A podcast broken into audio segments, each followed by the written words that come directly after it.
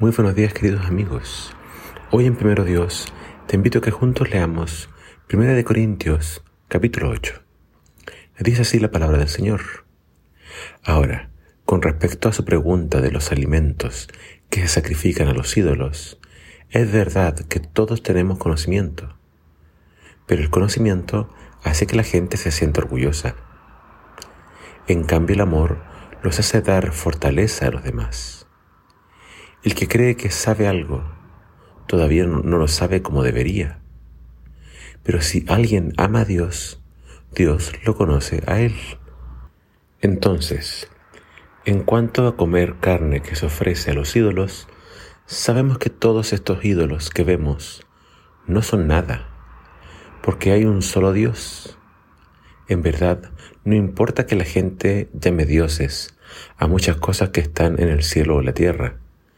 De hecho, hay muchas cosas a las que la gente llama dioses y señores, pero nosotros sabemos que solo existe un Dios, el Padre, quien creó todo y para quien vivimos. Y hay un solo Señor, Jesucristo, por medio de quien todo vino todo y por quien tenemos vida. Pero no todos saben eso.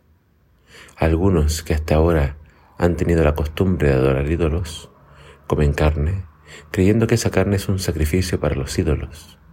Como tienen dudas de lo que sea correcto, se sienten culpables cuando la comen. La comida no es lo que nos acerca a Dios. No seremos mejores que los demás por comer, ni peores por no comer. Pero tengan cuidado con esta libertad y no dejen que su libertad haga pecar a los que tienen dudas sobre lo que deben comer.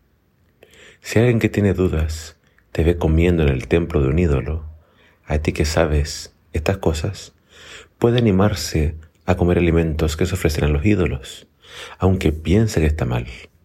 Entonces ese hermano por el cual murió Cristo será destruido por culpa de tu conocimiento.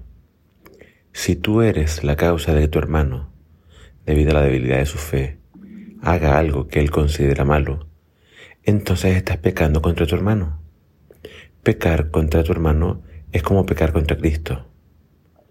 Por eso, si la comida hace que mi hermano peque, jamás volveré a comer carne para no hacerlo pecar.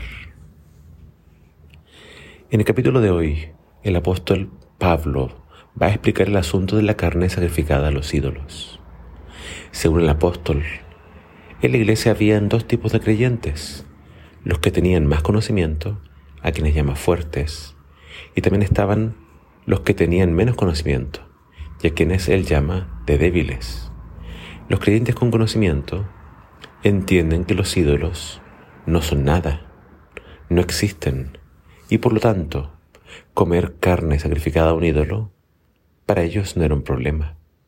En cambio, los creyentes con menos conocimiento, para ellos que recién venían saliendo del paganismo, muchos de ellos creían que los ídolos sí eran dioses reales, y por lo tanto comer carne sacrificada a los ídolos sí era un problema, era un pecado, era idolatría. Uno podría pensar que la solución más lógica a este problema era simplemente darle más conocimiento a los creyentes débiles. Pero esa no es la solución que propone el apóstol. El apóstol Pablo nos enseña que lo más efectivo y eficiente es el amor. El amor es más importante incluso que el conocimiento. Porque imagínate, ¿de qué sirve tener todo el conocimiento si no amo a mis hermanos? Por lo tanto, es más efectivo el amor. Es más importante el amor. Si no tengo amor, no soy nada. ¿Y qué haría el amor en una situación así? El amor, como dice más adelante el apóstol Pablo, no hace nada indebido.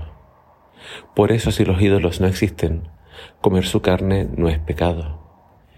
Pero si para mi hermano con menos sabiduría sí lo es, entonces, por amor a él, yo no debería comer ese tipo de carne. Y eso es lo que plantea Pablo. Siempre al actuar debo tener en cuenta a mis hermanos. Mi libertad termina cuando paso a llevar la libertad de ellos. Y nadie debería perderse por mi comida. Nadie debería entonces dar un mal ejemplo. Debemos tener mucho cuidado de no ser un tropiezo para quienes son nuestros hermanos. Que Dios nos ayude a amar más a nuestros hermanos. Que Dios nos dé sabiduría y que el Señor te bendiga.